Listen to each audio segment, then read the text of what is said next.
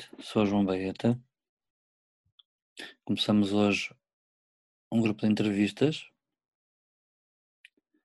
uh, chamado Outras Conversas. Os convidados serão artistas que têm participado e exposto o seu trabalho na MOP Gallery nos Maus Hábitos, cuja responsabilidade da programação é da Saco Azul, Associação Cultural eh, Sem Fins Lucrativos. Hoje temos uh, como convidado o Ângelo Ferreira de Souza.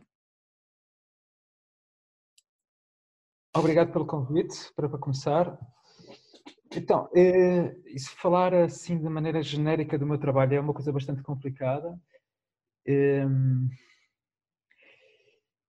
Talvez porque eu fiz, uh, estudei na Escola de Belas Artes do Porto numa altura em que ela era ainda muito uma academia do século XIX uh, e eu insiro-me claramente numa tradição que rompe com, a, com aquele lado mais uh, artesanal, artesanal no sentido de feito à mão, de, do labor artístico que se aprende, pintando naturezas mortas, etc. E quando acabei o curso, eh, e mesmo durante o curso, contra a vontade dos professores, eu tive sempre um, o meu trabalho caracteriza-se por uma por uma dimensão muito conceitual. Portanto, não tenho problemas nenhums em, em assumir essa esse lado, essa direção do meu trabalho. Um, portanto, afastando-me ao máximo da, da, da manualidade, portanto, do, do, da excelência do objeto, como se dizia naquela escola muitas vezes, que o objeto artístico tem de, tem de reconhece pela sua excelência e, portanto, o, a, a, tradição do saber fazer, do, fazer, do saber fazer objetos excelentes, etc.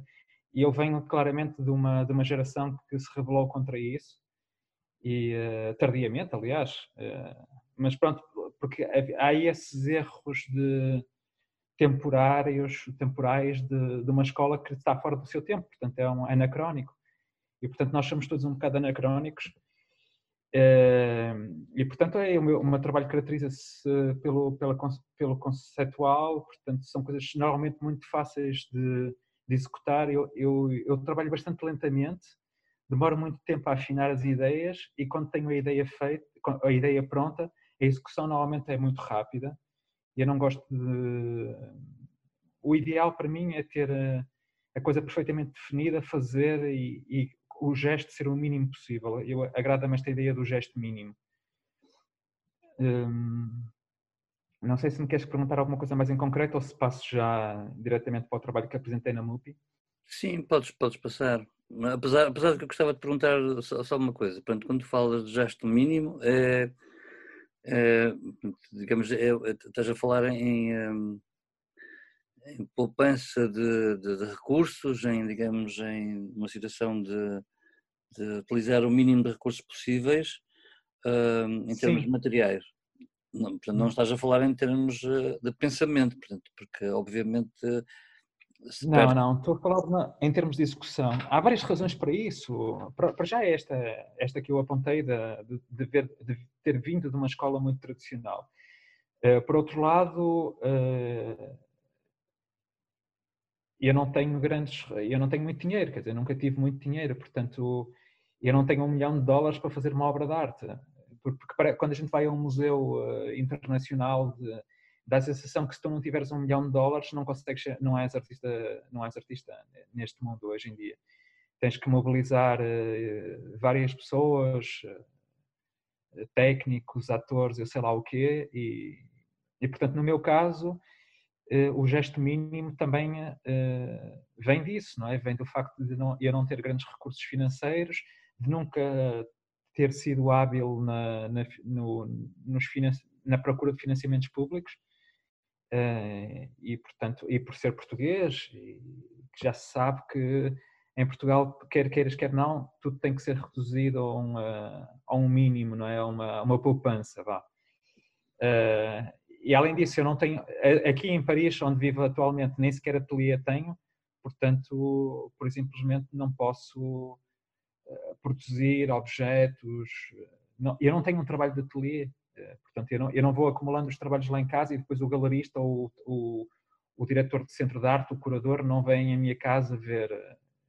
O máximo que eu posso falar é conversar com ele sobre as ideias que tenho, mostrar-lhe os meus apontamentos e dizer se eu tivesse condições, desenvolveria este projeto. Portanto, de certa forma, o meu ateliê é a minha cabeça.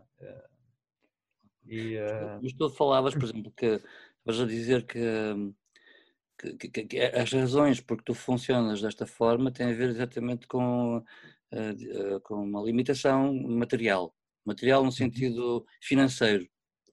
Mas, no entanto, eu sei que tu, desde sempre, tiveste implicado uma série de projetos em que, forçosamente, para que, para, para que certas coisas surgissem, eh, certas obras artísticas surgissem, ou, ou, ou aquilo que consideramos como uh, objeto artístico ou, ou, ou, performance, seja lá o que for. Portanto, uh, tu tens trabalhado com outras pessoas, portanto, ou seja, uh, não tens estado sozinho, quer dizer, apesar de existir essa limitação, tu não estás sozinho entre, entre o, o, teu pensamento e, e, e, o, e o resultado. Portanto, aquilo que eu, que eu, conheço do teu trabalho e, que, e por isso mesmo é que várias vezes já te convidei para, outras, para outros projetos, é que, é que de facto, apesar de existir todas essas limitações, tu não deixas de estar sempre a ligar-te a outras pessoas e a pensar noutras coisas. Sim, exatamente. Mas eu acho que isso é, é, é uma, é uma consequência, quero dizer.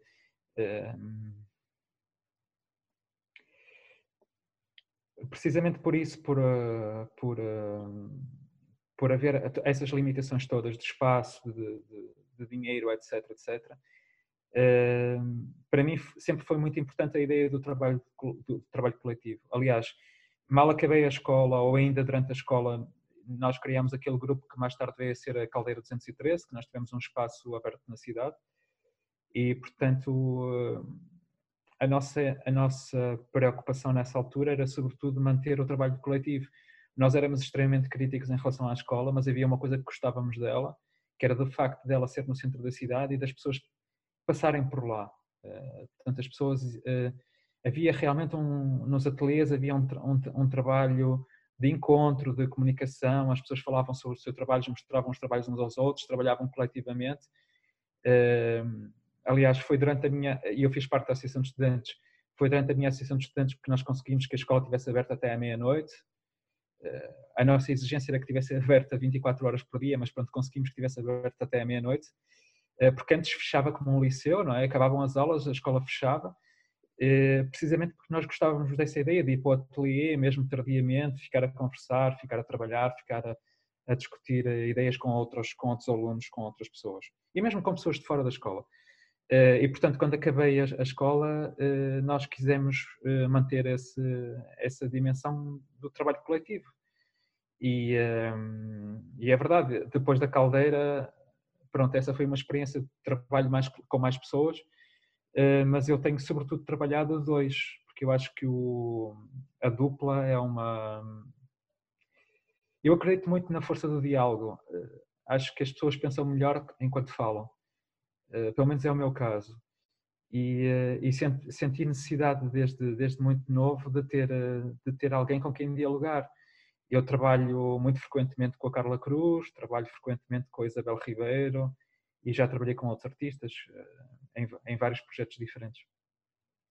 Mas lá está, portanto, não é por necessidade, e neste caso tem a ver exatamente com, com acreditar numa posição, portanto, com uma forma de, de estar com os outros. Portanto, Uh, não é uma posição solipsista, egoísta do artista romântico, não é que de facto tu atiras hum. para, para aquela situação de que, que, que, que no fundo ainda eh, a, tua, a, escola, quando tu lá estavas, funcionava, mas para uma forma de construção ou de criação que exige que tu estejas com os outros. Apesar de que depois no final, uh, pronto, provavelmente existem limitações, não é? Eh, de produção e de, de criação. É isso, não é? Sim, precisamente tu disseste, tu falaste aí do artista, desse, desse ideal romântico do, do, artista, do gênio solitário atormentado no seu ateliê. Uh, esse, esse ideal que começa na Renascença e que, sobretudo, se consolida muito no século XIX, foi apanhado no século XX, não só no século XX, mas sobretudo no século XX, pela, pela dimensão comercial. Não é? o, as pessoas estão interessadas nessa ideia do artista solitário e individual, porque é muito mais fácil de vender, evidentemente. Tu, tens uma marca, cada artista vira uma marca, toda a gente conhece o Picasso, toda a gente conhece o Matisse, etc., pelas suas marcas eh, características. E o que nos ensinavam na escola realmente era isso, era que nós tínhamos que nos identificar, uh, tínhamos que ser, tínhamos que construir uma, uma imagem que depois iria, para podermos sobreviver dela, para podermos viver dela, para podermos tornar-nos ricos e famosos, etc.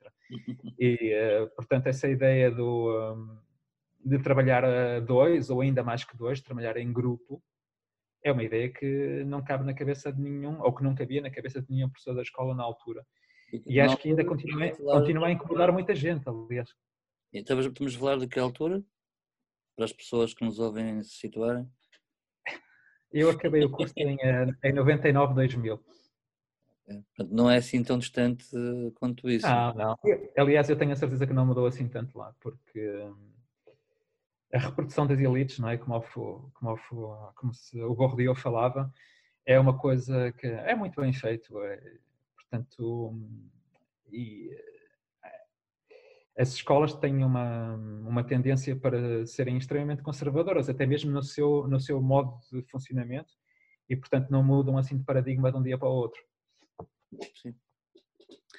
Então, e, agora, eh, eh, Portanto, podíamos passar já para a questão do trabalho que desenvolveste e que apresentaste na, na, na Mopia Gallery.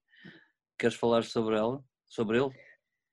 Pois, precisamente. Aliás, eu acho que até tem um bocado a ver com isto tudo, porque hum, precisamente como já, já há muitos anos que desenvolve esse trabalho hum, que, que, excluiu quase absolutamente tudo, todo, todo o trabalho oficinal, portanto, todo o trabalho de pintura. Embora eu faça, eu sempre fiz muito desenho, porque o que me agrada no desenho também é que nós vamos pensando enquanto desenhamos. Portanto, do, das artes tradicionais, assim se pode dizer, entre aspas, a única que eu ainda fui conservando muito próxima é o desenho, precisamente por esse lado de, de, do pensamento que flui tão, tão bem com o desenho. E por o desenho ser também afastado desse lado de, como é de dizer, de, do saber fazer, do, do lado hábil do, do artista.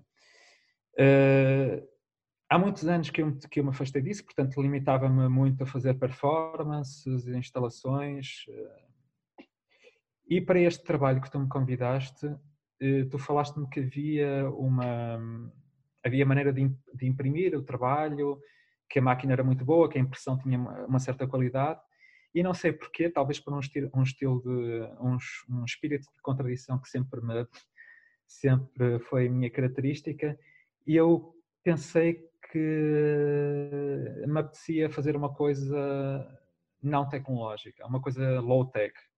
Aliás, boa, isso não é assim tão contraditório com o meu trabalho, porque uma boa parte do meu trabalho é, é low-tech, quer dizer, eu, eu faço coisas usando a tecnologia, mas da maneira mais mais barata, mais fácil e mesmo até eh, com a dimensão do brinquedo africano.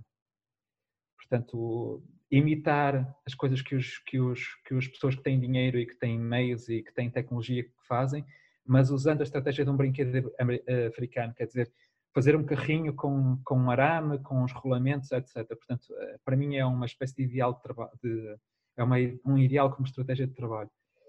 Uh, portanto, para o teu projeto, eu uh, quis fazer coisas, quis fazer uma colagem, quis fazer recorte, queria pegar uma tesoura, colar, fui buscar os velhos materiais que, que tinha guardados em casa desde o tempo da escola, usei caravão, usei pastel, etc.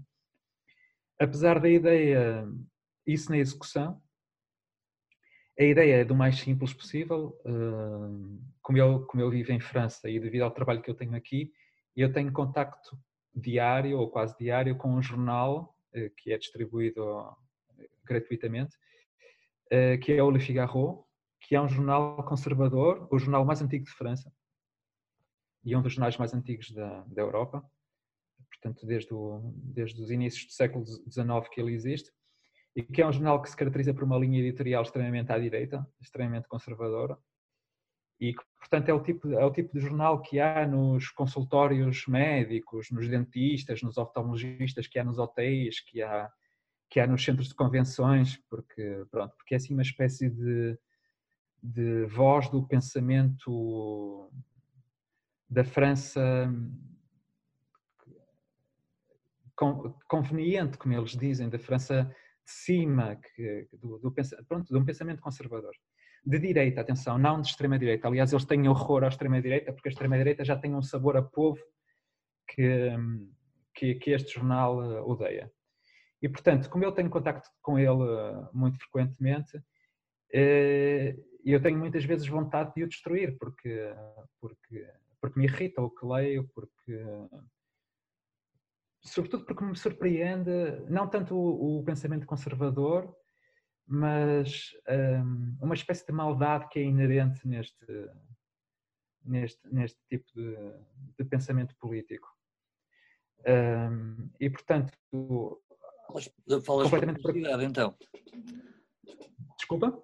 Falas de perversidade, então. Achas que é um. Que é um... Sim, sem dúvida, sem dúvida. Por exemplo, é uma relação, uma questão que é muito que é muito presente aqui, que, que anima muito as pessoas sobre, e, que, e, que, é o fundo o fundo de comércio, como se diz aqui também, quer dizer que é o que eles têm para vender, que é a questão da, da imigração, eh, portanto dos refugiados, de, dos imigrantes de um pouco de todo o mundo que vêm que vêm para cá à procura de uma vida melhor. Eh, é incrível a, a crueldade, a falta de de empatia, a desumanização que, que este jornal, por exemplo, que não é o pior, mas é um mas é este que estamos a falar, é incrível a, a desumanização que eles fazem dos, dos daqueles sujeitos que são uh, os refugiados, os imigrantes, etc. em geral. Uh, portanto, eu li já há uns anos porque me interessa essa figura um, uma compilação de textos que foi feita sobre a figura do Antero de Quental quando ele morreu. Eh, portanto, ele morreu, suicidou-se, etc., como se sabe, e os amigos dele, daquela geração de 70, eh, fez um livro chamado In Memoriam, que era um livro dedicado ao, ao Antero. E num desses, num, desse, desses, portanto, há textos do Ramalho Ortigão, do Essa Queiroz, do e de vários outros escritores da geração dele. Uh, há vários textos uh, muito escritos num tom muito pessoal, em que contam uh, o, o, conhecimento que tinham e as, interações que foram tendo com o Antero enquanto ele era vivo. E há um texto do Essa de Queiroz que se chama, se, não, se, bem me lembro, um gênio que era um santo, ou um santo que era um gênio, já não sei muito bem qual, era, qual é a ordem, em que ele conta que o Antero, que era uma pessoa dada dado a iras uh, muito explosivas, quando ele, quando ele lia alguma coisa que não gostava, ele tinha, em vez de amarrotar o, a folha de jornal ou de livro e, e deitar para o lixo, ele aplicava uma espécie de destruição ritual, que era dobrar as folhas em quadrados, o mais, de uma maneira o mais rigorosa possível, depois com o estilete cortar fazer, eh, eh, portanto, quadradinhos e empilhar os, os quadrados.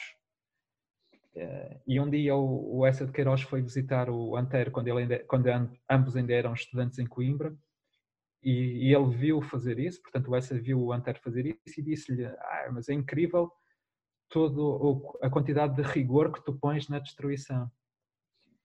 E, e ao, o Antero, pelos vistos, ficou uh, furioso, mas depois, considerando as pilhas de, de quadrados de papel cortado que ele tinha em cima da, da, secretária, concordou que realmente era um bocadinho obsessivo, compulsivo, como diríamos hoje em dia, e disse, na destruição, mesmo na destruição é importante haver um pouco de ritmo, ou qualquer coisa assim. A palavra era ritmo, e é por isso que a minha exposição se chama Ritmo, porque eu uh, pareceu-me muito cómico recuperar essa, essa ideia da destruição ritual, que era o que eu gostaria de aplicar muitas vezes nos meus excessos, de, nos meus acessos de ira contra o Figaro, também gostava de ter uma, um ritual qualquer de destruição que me deixasse mais bem disposto.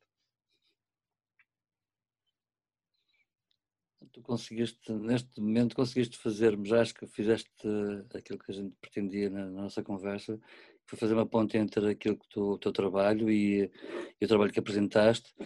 Uh, espero que esta, que esta conversa tenha servido, ou que possa servir para conhecerem melhor o trabalho do, do Ângelo Ferreira de Souza e, e inclusivamente o que apresentou, que chamava-se o Ritmo, o que apresentou na, na Mupi Gallery.